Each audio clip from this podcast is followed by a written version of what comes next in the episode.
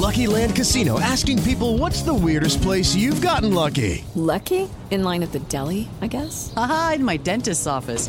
More than once, actually. Do I have to say? Yes, you do. In the car before my kids' PTA meeting. Really? Yes. Excuse me, what's the weirdest place you've gotten lucky? I never win and tell. Well, there you have it. You can get lucky anywhere playing at LuckyLandSlots.com. Play for free right now. Are you feeling lucky? No purchase necessary. Void where prohibited by law. 18 plus. Terms and conditions apply. See website for details. Miércoles 27 de julio, yo soy Alejandro Villalbazo y esta es la información que sirve. La Terminal 2 del Aeropuerto Internacional de la Ciudad de México corre el riesgo de derrumbarse y no exagero porque no lo digo yo, es el diagnóstico que da el presidente Andrés Manuel López Obrador. Hoy dijo en la mañanera que hay dos caminos, apuntalarla o construirla de nuevo. Lo que tenemos que resolver es cómo eh, evitamos que se derrumbe y que haya desgracias. Eh, una posibilidad es eh, pues hacerlo de nuevo,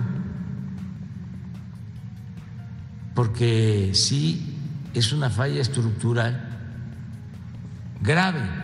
Una terminal aérea que tiene 15 años en operación y nadie había dicho nada de ese daño estructural.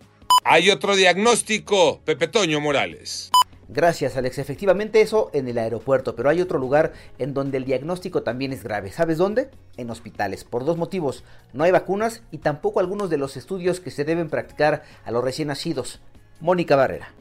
La vacuna BCG que protege contra casos graves de tuberculosis, enfermedad que se contagia a través de la saliva, está escasa. No hay vacunas para recién nacidos y hasta un año de edad, ni en el sector salud ni a nivel privado. El tamiz neonatal en 2021 solo se realizó en 6 de cada 10 recién nacidos, de acuerdo con la organización Cero Desabasto.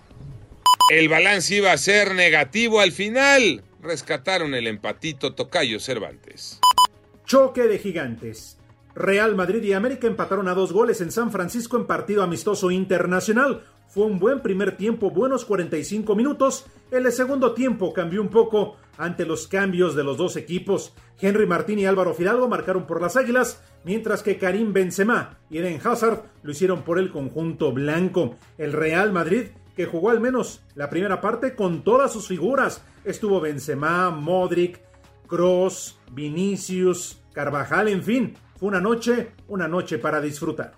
Yo soy Alejandro Villalbazo, nos escuchamos como todos los días de 6 a 10 de la mañana, 88.9 y en digital a través de iHeartRadio. Pásenla bien, muy bien, donde quiera que estén.